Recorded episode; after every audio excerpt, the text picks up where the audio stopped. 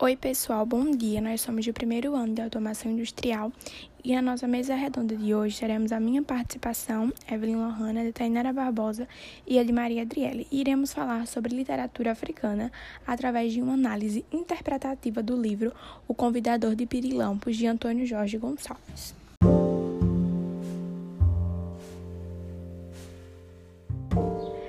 Antes de partirmos para o conceito de literatura africana, eu gostaria de falar um pouquinho sobre Antônio Jorge Gonçalves, que é um ilustrador, autor de banda desenhada, caricaturista, cenógrafo, designer gráfico e docente.